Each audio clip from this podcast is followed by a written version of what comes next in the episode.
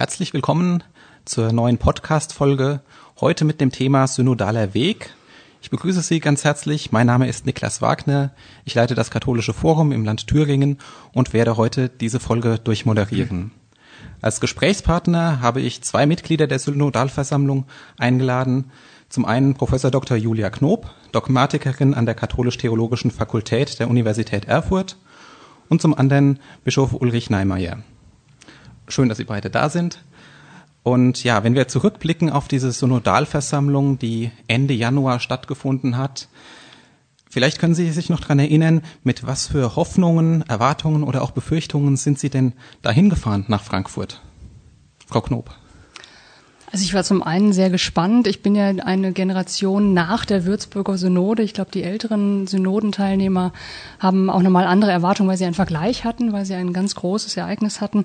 Ich bin nach dem Konzil geboren, bin nach der Würzburger Synode geboren, kenne das nur aus Erzählungen und habe im Vorfeld schon ähm, die Gelegenheit gehabt, einiges mit vorzubereiten, mit zu bedenken, zu diskutieren, mit äh, Menschen, die im Hintergrund ähm, verantwortlich sind, zu sprechen. Insofern war ich jetzt äh, ganz gut eingestellt, was wohl passieren würde und wie das abläuft und wie die Zusammensetzung ist. Aber wie sich das atmosphärisch entwickeln würde, da war ich sehr gespannt und natürlich auch in so einem ja, hin und her von Hoffnung und Befürchtung, ne, wenn so eine große Gruppe von sehr unterschiedlichen Menschen erstmals in dieser Dichte zusammenkommt, auch in der, in dem äh, Synodal, also in dem Saal, in dem das Ganze stattgefunden hat, saß man sehr, sehr dicht. Das kann natürlich auch Dynamiken auslösen, die man überhaupt nicht äh, vorab ahnen kann. Aber also ich bin mit äh, unspezifischen Erwartungen hingefahren und sehr beglückt und wirklich sehr erfüllt davon zurückgefahren. Okay. Wie sah es bei Ihnen aus, Herr Bischof? Ich war gespannt, wie das mit so vielen Menschen gehen würde, wie man da überhaupt einen gemeinsamen Weg beschreiten kann, äh, auch wie dieser Weg als geistlicher Weg zu gestalten ist, als Weg des Miteinanders, denn das war mir klar, bei so vielen Menschen wird es kaum möglich sein, in den zwei Tagen überhaupt mit jedem ein Wort zu sprechen.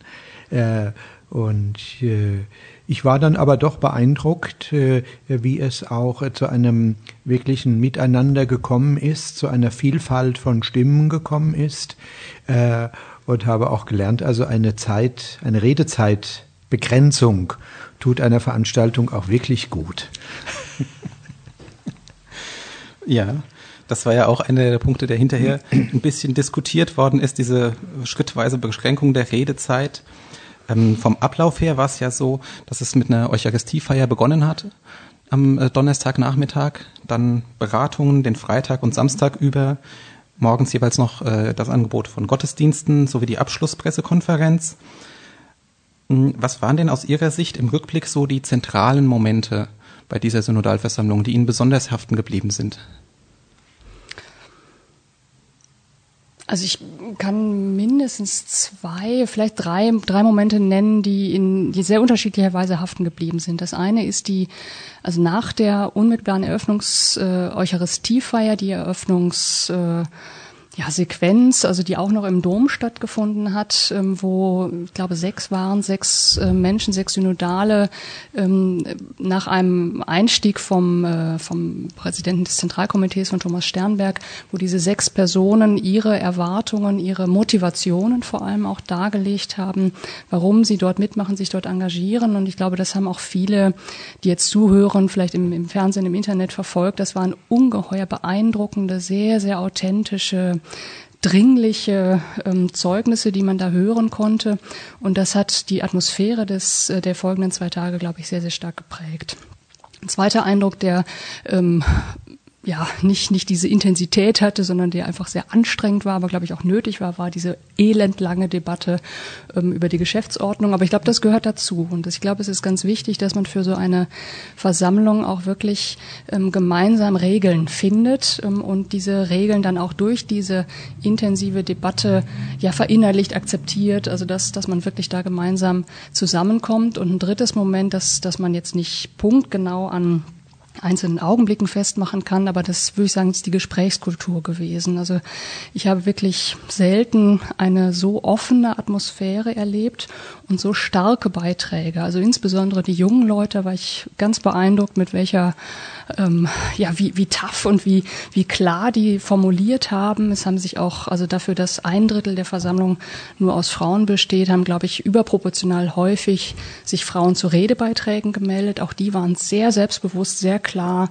ähm, kein Geschwurbel dabei, keine Versuche, irgendetwas zu harmonisieren, was man ja sonst durchaus schon mal kennt, sondern eben eine sehr, sehr klare Ansage, die natürlich das und sagen, also dass das Debattenniveau auch irgendwo definiert hat. Ne? Also darunter darf es jetzt eigentlich nicht mehr zurückfallen und gleichzeitig ähm, wird man das auch wieder operationalisieren müssen. Man, man wird nicht nur zu Positionen, also zum Austausch von Positionen kommen können, sondern muss daraus auch Wege ähm, öffnen, Wege beschreiten, das Ganze konkret werden zu lassen. Auf die Punkte werden wir sicherlich noch äh, im Gespräch eingehen können. Die Momente, die Ihnen, Herr Bischof, besonders hängen geblieben sind, welche waren das?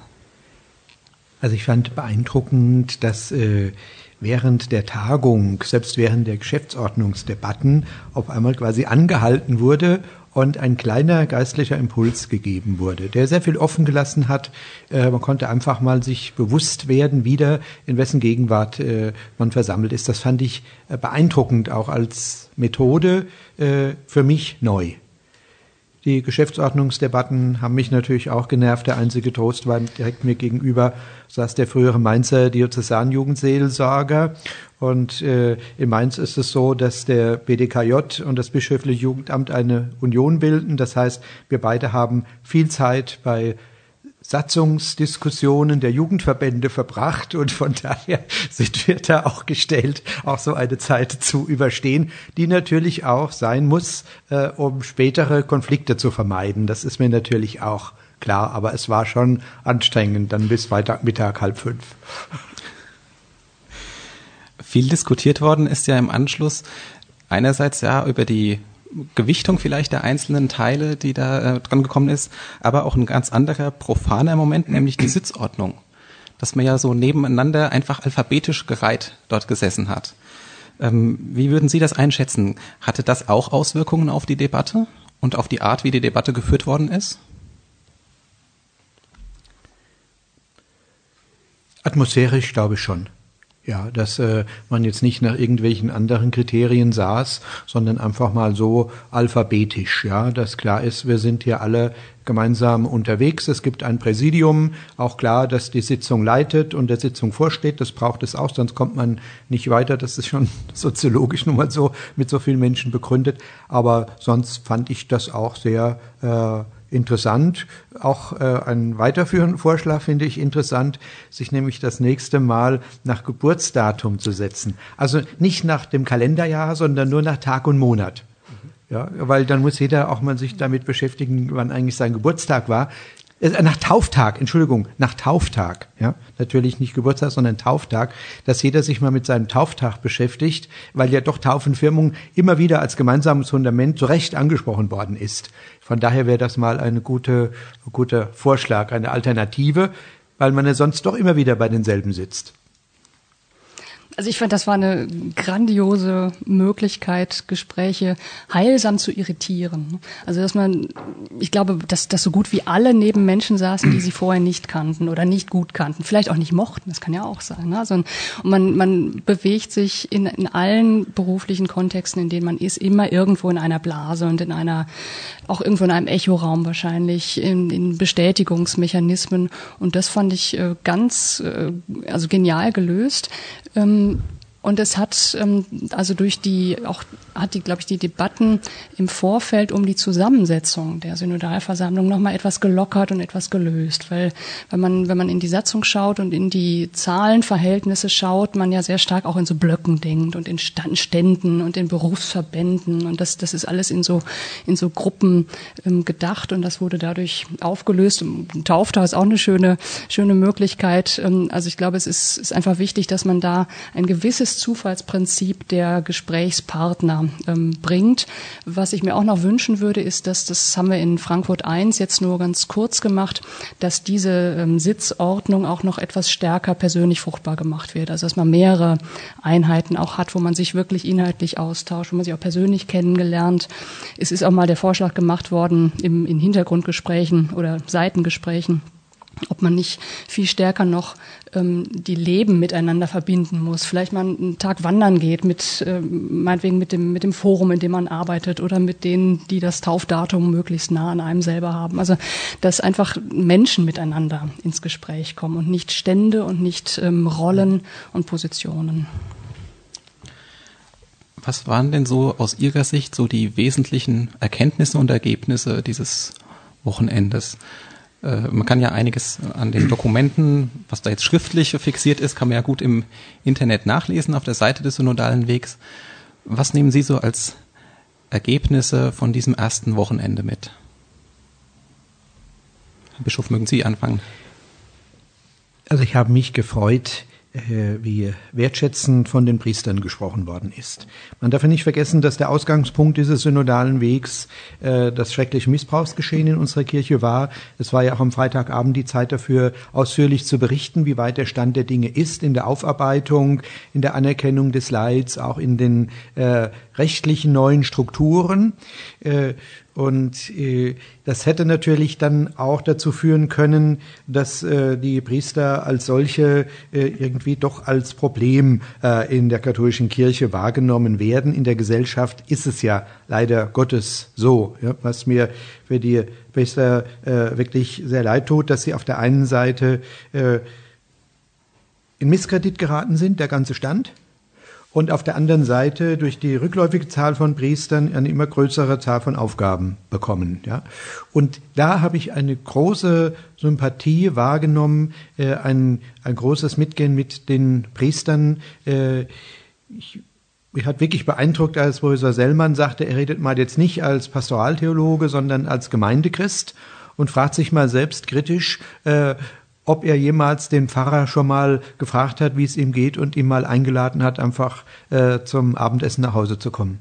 Ja, also das fand ich wirklich sehr wohltuend und äh, sehr angenehm. Äh, ich habe mich ja auch dafür eingesetzt, dass die Priester auch gut vertreten sind äh, beim synodalen Weg, also auch aus dem Priesterrat einer jeden Diözese ein Mitglied äh, teilnimmt.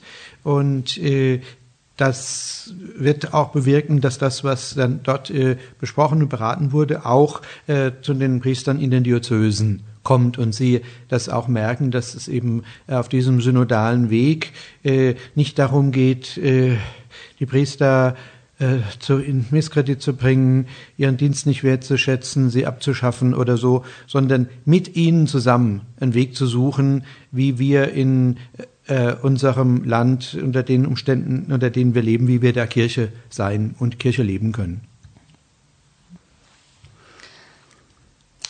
Ich fand es sehr beeindruckend oder sehr, ja auch irgendwo frohmachend, dass die Wahrnehmungen der verschiedenen Ebenen sehr gut zueinander passten. Also mir ist das besonders aufgefallen, als ja zu jeder Themengruppe oder zu jedem Thema ähm, einerseits die Arbeiten der Vorforen vorgestellt worden sind und andererseits so eine zumindest kursorische Sichtung, mehr war auf, aufgrund der Zeit einfach gar nicht möglich, eine kursorische Sichtung der, ich glaube, insgesamt 6000 Eingaben, ähm, die Menschen auf der Homepage machen konnten die ähm, natürlich bedingt repräsentativ sind, weil es weil jeder mitmachen konnte, der wollte, aber eben nicht ähm, jetzt jetzt jeder zwangsweise sich äußern musste.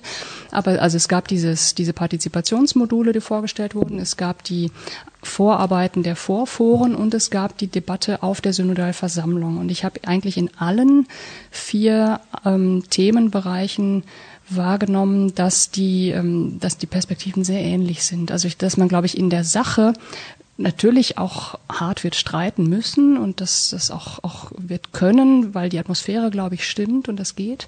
Aber die Problemdiagnose, die lief, glaube ich, auf sehr vielen Ebenen sehr parallel, sehr einvernehmlich. Ähm, die Lösung ist damit noch nicht vorgegeben, aber dass, dass die Probleme ähnlich wahrgenommen werden, das ist, glaube ich, schon mal ein ganz, ganz wichtiger Punkt eine kurze Rückfrage zum Verständnis. Ähm, diese 6000 Eingaben, von denen Sie gesprochen haben, bezogen die sich auf alle vier Themenfelder sowohl Macht, priesterliche Lebensform, äh, Leben in gelingenden Beziehungen und Frauen in der Kirche oder waren das äh, alle also kumuliert, also 6000 zu allen Vieren oder 6000, die sich jeder mit jedem Themenfeld beschäftigt haben? Also das Formular auf der Homepage des synodalen Weges hat zu jedem der vier Bereiche drei Fragen gestellt, also zu, insgesamt zwölf Fragen, die in einem Formular abgearbeitet wurden. Und jetzt hat, also ich hatte ja ähm, die Gelegenheit für das, äh, für das den Themenbereich Machtpartizipation, Gewaltenteilung das mal durchzusehen, zumindest eine eine Stich, äh, eine Probe davon. Es haben jetzt nicht alle zu allen gleichmäßig geantwortet. Manche haben ganz offensichtlich gesagt, mich interessiert der Themenbereich Frauen einfach viel mehr als der Themenbereich Sexualmoral oder so. Dann haben sie die Felder freigelassen. Aber es waren 6000 Personen, die sich zu bis zu zwölf Fragen ähm, geäußert haben. Jetzt gab es im Anschluss an diese Versammlung gab es Beobachtungen. Die eine Zeitung äh, titelte Der Geist des Freimuts brach sich Bahn. Der Beobachter der französischen Bischofskonferenz, Didier Berthet, sagte, schon dieses Ereignis ist ein Ergebnis. Stimmen Sie den, diesen beiden Aussagen zu oder würden Sie sagen, dass da muss eigentlich noch mehr kommen? Herr Bischof. Also ich äh, meine, es war wichtig, so zusammenzukommen, äh, aber das, äh, es kann nicht jetzt dabei bleiben, dass man einfach nur zusammenkommt und die Themen beredet. Es müssen auch wirklich dann Voten am Ende stehen. Wie die sich dann umsetzen lassen, ist eine zweite Frage. Aber ich glaube schon, es muss inhaltlich gerungen werden und es muss auch äh, anschließend müssen Voten äh, dastehen. Ja, ich glaube, das ist ganz einfach wichtig für alle, die teilnehmen. Also würde ich, würde ich total zustimmen. Ähm, aber dennoch diese eine Überschrift nochmal stark machen. Das war ein Ereignis von Freimut, wie es wirklich selten ist. Und mein Papst Franziskus hat auf einer letzten Bischof, Bischofssynoden ja geradezu darum gebeten, endlich freimütig zu sein. Und dann da hat er dann erzählt, gibt es eine ganz schöne ähm, Note von ihm, wo er dann sagt, ja, dass das gar nicht so angekommen sei, weil man das gar nicht geübt und gewohnt sei. Und da, also vor so einem Hintergrund war es einfach eine tolle Erfahrung, so ein Freimut zu, erle zu erleben. Aber es, es ist, ich würde absolut zustimmen, das allein ist noch kein Ergebnis. Das ist eine sehr, sehr gute Voraussetzung, um Ergebnisse gemeinsam zu entwickeln und dann eben in einem zweiten Schritt auch umzusetzen. Ähm, aber ich glaube, es ist etwas, was, was Rückenwind gibt, was Schwung gibt, was auch Lust macht, auf diesem Weg weiterzugehen. Für die Ergebnisse geht es ja auch darum, jetzt in den äh, Foren quasi weitere thematische Arbeit zu leisten. Es sind ja insgesamt die vier Foren äh, besetzt worden. Zwei haben auch bereits Vorsitzende gewählt. Wie müssen wir uns denn jetzt die Arbeit in diesen Foren vorstellen? Frau Knob, Sie sind ja im Forum zum Thema Machtpartizipation, Gewaltenteilung drin. Wie läuft da die Arbeit ab? Also sie läuft ja noch nicht ab, weil das Forum noch nicht in der neuen Besetzung getagt hat. Also was ich äh, halt erlebt habe, waren die Sitzungen der Vorforen. Das waren dreimal zwei Tage. Ähm, damals noch in etwas kleinerer Runde. Das waren, weil auch manche nicht konnten, waren wir dann im Grunde immer nur so um die 20 Personen. Und das war so eine Mischung aus ähm, sehr persönlichen Zugängen. Also wir haben zum Beispiel die ähm, eine Sitzung so begonnen, was macht eigentlich jeder und jede für Macht und für Ohnmachterfahrungen in der Kirche. Und dadurch hatte man einen ganz anderen Zugang nochmal zu diesem Thema. Es war nicht eine theoretische Einführung, sondern jeder hatte seine Perspektive erstmal eingebracht. Das, das hat auch eine Kommunikationsebene hergestellt, die wirklich sehr fruchtbar war. Und dann ähm, haben wir mit äh, kleinen Inputs gearbeitet, die im Wesentlichen von den ähm, ja, sag mal, Expertinnen und Experten aus verschiedenen Fachrichtungen dort gekommen sind. Die waren aber wirklich schlank und klein, fünf bis zehn Minuten und dann eine, eine Diskussion und eine Verständigung darüber, wie man denn überhaupt dieses Thema bearbeiten kann. Und da war jetzt im, in der ähm, Vorgruppe zum Thema Macht ähm, war klar, man braucht eine, eine gute, solide biblisch-theologische Fundierung, man braucht eine gute, ähm, ehrliche Bestandsaufnahme und man muss aber auch Perspektiven öffnen, was eben konkret am Ende dabei rauskommen kann. Da sind wir sehr zurückhaltend geblieben, weil wir sagten, dass, also wir sind weder das bereits legitimierte Gremium im, im äh, zweiten Halbjahr 2019, ähm, noch kann man irgendetwas vorwegnehmen. Also das hätte sich jetzt eigentlich in der, ich glaube, in der Osterwoche bei der nächsten oder konstituierenden weiteren Sitzungen des richtigen Forums äh, weiterentwickeln müssen. Das fällt jetzt aus und dann müssen wir mal sehen, wie es, dann im Einzelnen weitergeht. Aber Sie gehen, sag ich mal, perspektivisch davon aus, dass sich die Arbeit ähnlich gestalten wird wie in den Vorforen. Ablauf, Inhalte und Ja, das denke ich schon, weil also ich jetzt auch nicht die Fantasie hätte, wie man es grundsätzlich mhm. anders machen könnte. Ne? Man hat mhm. man hat die Foren ja, ähm, die sind ja in einer sehr interessanten Zusammensetzung. Ne? Es gibt verschiedene Perspektiven der verschiedenen kirchlichen Ebenen, der verschiedenen Praxisebenen, der verschiedenen theoretischen Ebenen. Da sind auch nicht bei den Theoretikern sind auch längst nicht nur Theologen zum Beispiel dabei. Ähm, es sind junge Leute mit dabei und das wird man man wird ähm, Methoden finden müssen, die genau die Verschiedenheit dieser Perspektiven und Erfahrungen Erfahrungen gut zusammenbringt und auch auf eine gewisse Weise repräsentativ zusammenbringt. Jetzt gab es ja seit dem Abschluss dieser ersten Synodalversammlung noch weitere Ereignisse. Es gab ein Papstschreiben, es gibt einen neuen Vorsitzenden der Bischofskonferenz. Welchen Einfluss würden Sie sagen, Herr Bischof, hat dieser Wechsel im Amt des Vorsitzenden auf den weiteren synodalen Weg? Der hat da nur einen ganz geringen, wenn überhaupt einen Einfluss. Der Bischof Betzing war von Anfang an für diesen synodalen Weg, arbeitet auch mit äh, und wird das genauso weiter unterstützen, wie er es bisher auch getan hat. Ja, also das wird äh, keine Auswirkungen haben auf den synodalen Weg. Das andere, das angesprochene Papstschreiben zum Abschluss der Amazonas-Synode, da hat Ihr Kollege, Frau Knob, nämlich Michael Seewald, Kollege aus Münster, gesagt, der synodale Weg ist nach diesem Schreiben in Teilen hinfällig. Stimmen Sie dem zu? Nein, natürlich nicht, auch wenn ich den Kollegen Seewald sehr schätze. Ähm, aber ich weiß auch, wie skeptisch er auf den synodalen Weg im Ganzen schaut. Ähm, es ist also es ist irgendwo ein Experimentierfeld, glaube ich, ähm, für die Kirche in Deutschland, aber auch für eine Ortskirche in Gespräch mit der Weltkirche. Das zeigen ja auch die, also manchmal bekundeten Sorgen, also die ich wirklich nicht für begründet halte, dass da ein nationaler Sonderweg oder so erprobt würde. Ähm, aber wir sind, glaube ich, weltkirchlich gerade in einer Phase, wo wir Dezentralisierung üben müssen und aber auch üben können und wo wir Erfahrungen machen können. Und ich glaube, da hat die Kirche in Deutschland ähm, auch eine besondere Verantwortung, weil wir von, sagen wir, von der ähm, Man- und Women Power wirklich sehr gut ausgestattet sind, weil wir wir einen organisierten Laienkatholizismus haben, weil wir ähm, eine sehr stabile, stabil ausgerüstete Theologie haben, weil wir in einem Land leben, ähm, also weiß nicht, ob man das in Corona-Zeiten so noch sagen kann, aber das insgesamt ja doch sehr ähm, solide ist, sehr konsolidiert ist, ähm, eine sehr, sehr gute demokratische Grunderfahrung hat. Also ich glaube, da haben wir eine, eine gute ähm, Voraussetzung, aber auch eine Verantwortung.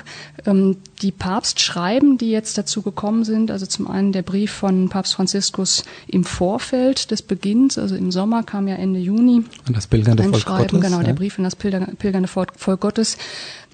Ja, da, also der, der ist ja so, so schillernd, dass das im Grunde auch man so eine klare Linie daraus nicht sehen kann. Ich lese daraus zunächst mal eine Ermutigung, erprobt das macht was, macht Erfahrungen, macht auch Fehler, ja, ähm, aber macht Erfahrungen und speist sie ein und bleibt im Dialog und schaut, dass das Ganze kein, kein reiner Strukturkampf oder sowas wird, sondern dass das wirklich ein geistlicher gemeinsamer Weg ist.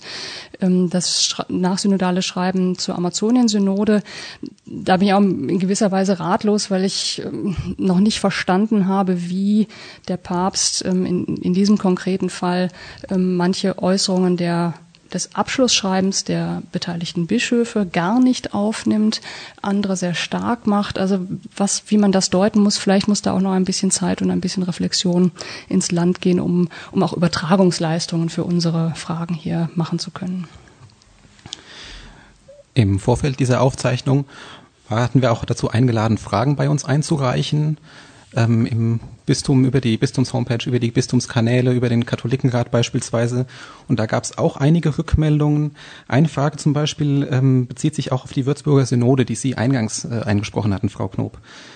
Und zwar ähm, fragt da jemand, warum denn kein stärkerer Bezug auf die Würzburger Synode und deren Beschlüsse gegeben sei. Was könnten Sie da drauf antworten? Also ich antworte darauf immer, denkt auch an die Dresdner Synode. Ja, es schauen alle auf die Würzburger. Es gab auch äh, in der DDR eine Synode und es ist auch äh, interessant, deren Ergebnisse zu lesen, die natürlich in einer ganz besonderen Situation erarbeitet wurden. Kirche im Sozialismus, wie kann das gehen? Äh, aber äh, es ist ein Dokument, das doch in vielem sehr konkret wird. Ja, auch konkrete pastorale Absprachen trifft. Das heißt, äh, das wäre so ein Modell, äh, wenn man die Anregungen des Papstes aufgreift äh, und wirklich Evangelisation neu bedenkt. Wir haben gewaltige gesellschaftliche Veränderungen. Zu fragen, wie müssen wir unsere Pastoral ausrichten? Und da sehen wir auch, wir können das in Deutschland nicht so machen, dass jede Pfarrei oder jedes Bistum da den eigenen Weg geht. Da wäre es gut, sich abzusprechen. Also im Sinne möglichst konkreter pastoraler Vereinbarungen. Wir haben uns aber entschieden, diesen synodalen Weg zu gehen. Äh, weil solch eine Synode, ähnlich natürlich auch wie die Würzburger Synode, einen langen Vorlauf braucht. Äh, Strukturen müssen genau abgesprochen werden. Das muss auch mit äh, dem Heiligen Stuhl abgesprochen werden. Das ist ganz klar, dass das eine lange Vorlaufzeit benötigt, was in, äh, bei der Dresdner und bei der Würzburger Synode genauso war. Äh, und wir gesagt haben, äh, so lange wollen wir jetzt nicht mehr warten und äh, wollen auch die Themen aufarbeiten und aufgreifen, die durch das Missbrauchsgeschehen auf die Tagesordnung gesetzt worden sind. Und äh, von daher ist es jetzt schwierig, diesen synodalen Weg zu vergleichen mit der Würzburger oder mit der Dresdner Synode, weil es ein anderer Weg ist und es können auch nicht diese Ergebnisse äh, dabei herauskommen. Das ist gar nicht äh, angepeilt. Ja. Wünschenswert ist es aus meiner Sicht schon. Ja, also ich, viele fragen sich, ob wir mit unserer Erstkommunion und Firmenvorbereitung äh, noch den Bedürfnissen der Menschen und ihrer Lebenssituation entsprechen oder ob wir da nicht doch etwas äh, weitertragen, das sich äh, in den 70er Jahren und zwar vor allen Dingen auch in der alten Bundesrepublik so entwickelt hat. Also äh, das sind Fragen, die anstehen aber ich halte es auch für richtig, dass wir uns jetzt erstmal auf den synodalen Weg begeben. Es wurde ja auch ein ehrgeiziges Zeitprogramm mit zwei Jahren festgelegt. Deswegen ja auch keine äh, so intensive Vorbereitung äh, und lang dauernde Vorbereitung. Äh, und ich hoffe jetzt, dass äh, die Corona-Pandemie diesen Zeitplan nicht durcheinander wirft. Noch äh, gibt es den Vorsatz, dass wir uns Anfang September wieder in Frankfurt treffen.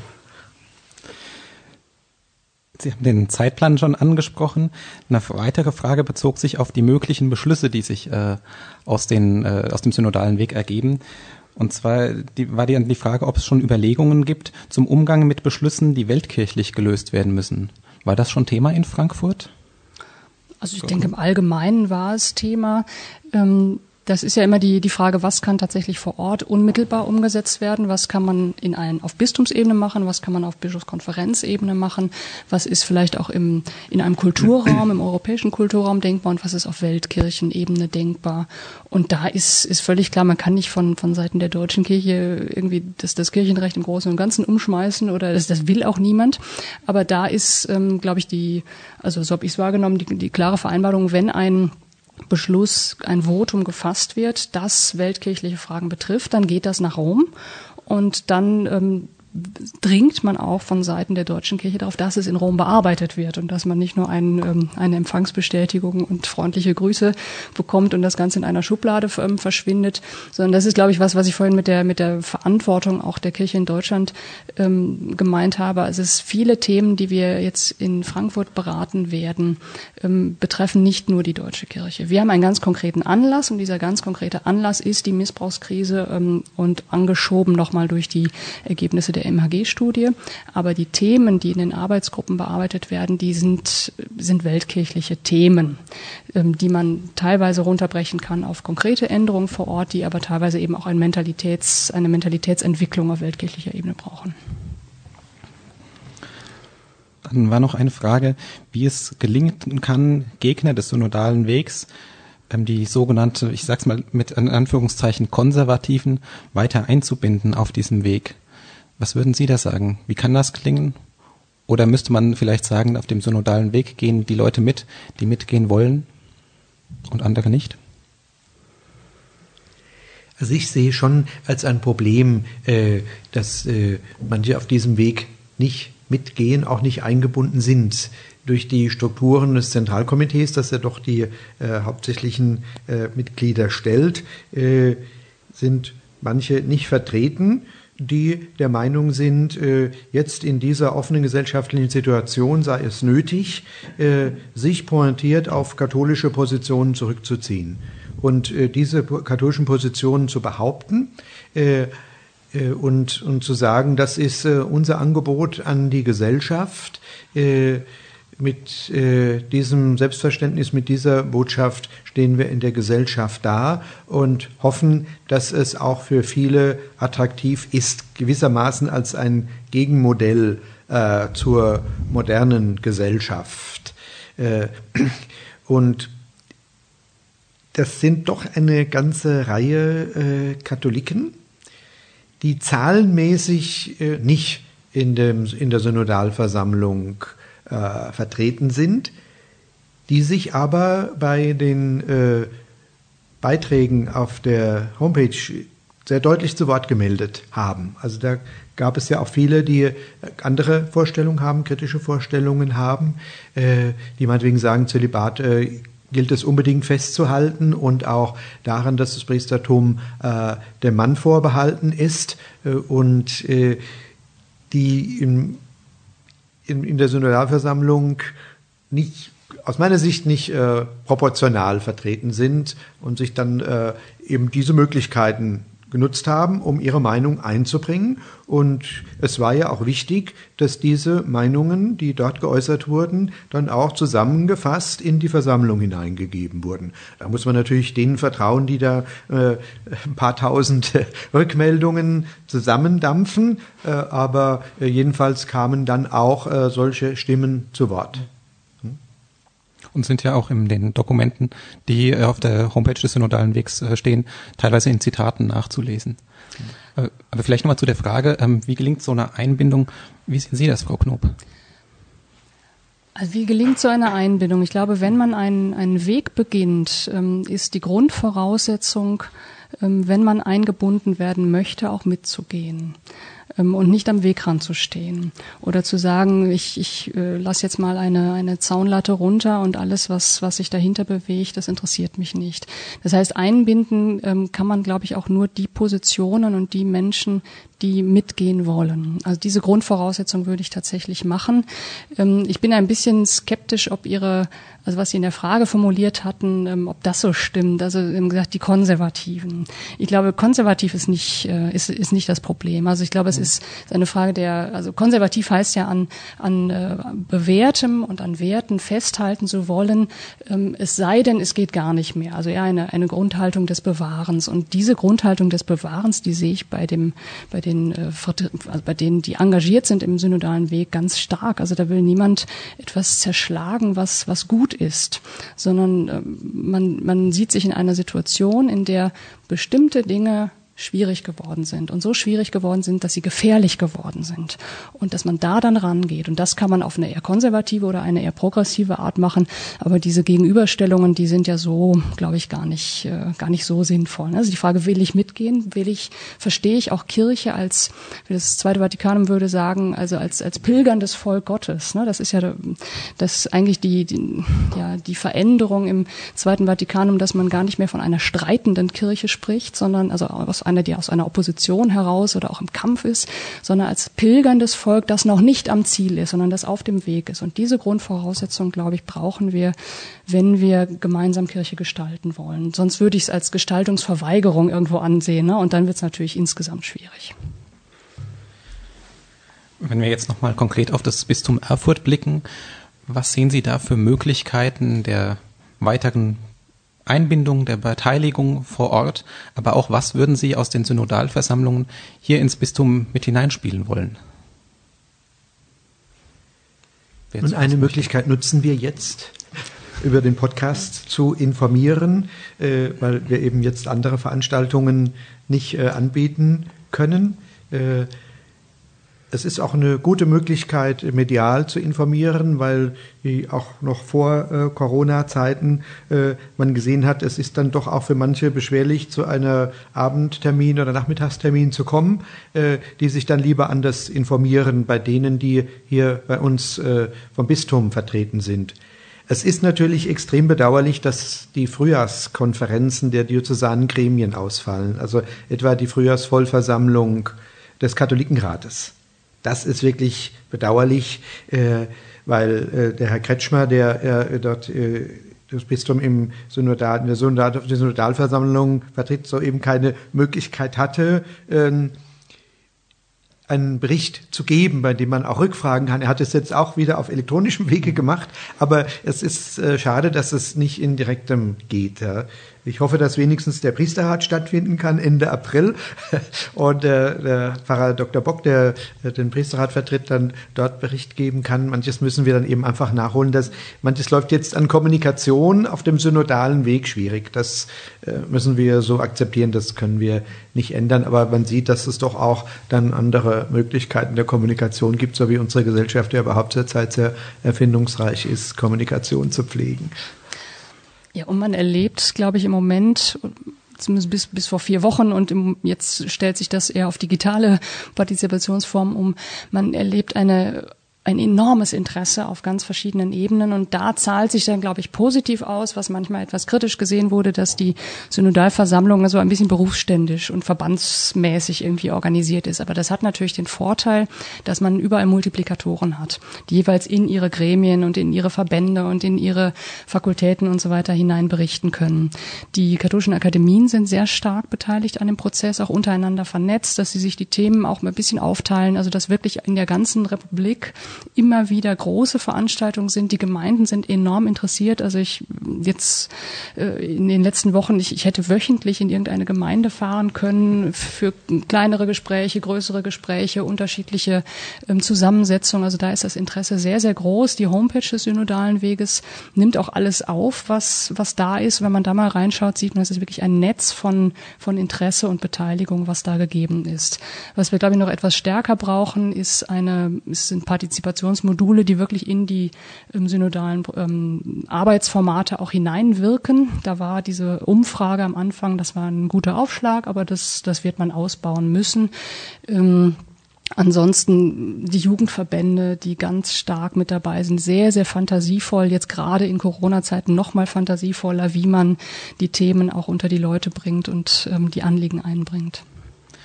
Das heißt, an dieser eine grundsätzliche Partizipation und Weiterbegleitung, zu denen diese Fragebögen einen ersten Aufschlag geboten haben, die ist auch schon angedacht für den weiteren Weg die ist angedacht. Ich bin jetzt nicht informiert, was da strukturell und, und organisatorisch und methodisch und so weiter alles geplant ist, aber dass das fortgesetzt werden soll, das ist völlig klar. Und ähm, mein Eindruck ist, dass auch die, also ob jetzt Verbände, Akademien, Gemeinden, ähm, auch die Theologien, dass da eine ganz große, ganz viel Gespräch stattfindet. Also viele wissen auch umeinander, was man in den jeweiligen Rollen, man hat ja dann auch meistens irgendwie vier verschiedene Hüte auf, ähm, was man in den jeweiligen Rollen auch bespielen kann und nochmal stärker machen kann, fördern kann, in die Presse bringen bringen kann und, und, und.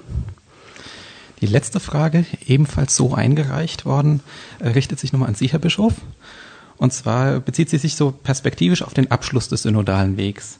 Ähm, wie werden Sie sich nach dem Abschluss verhalten? Werden Sie dort die mehrheitlich getroffenen Festlegungen akzeptieren und auch umsetzen? Auch wenn sie nicht zu 100 Prozent Ihrer eigenen Meinung entsprechen? Das hängt vom Geltungsbereich ab. Ja, ich kann nur für das Bistum äh, Dinge umsetzen. Äh, auf dem Gebiet der Bundesrepublik muss es dann schon auch eine Vereinbarung der Deutschen Bischofskonferenz sein und manches ist eben äh, weltkirchlich zu entscheiden, da liegt die Entscheidung nicht bei mir. Ja. Hm.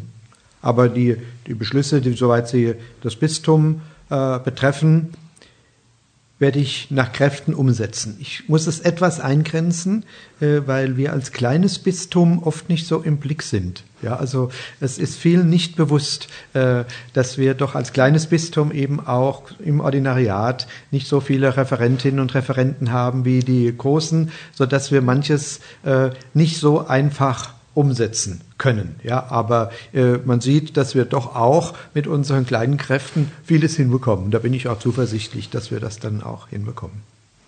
Das war doch ein schönes Schlusswort für diese Runde. Ich möchte Ihnen beiden ganz herzlich danken, dass Sie sich die Zeit genommen haben. Ihnen, unseren Hörerinnen und Hörern, danke ich ebenfalls für Ihr Interesse. Bleiben Sie dabei, begleiten Sie den synodalen Weg kritisch und wohlwollend und im Gebet.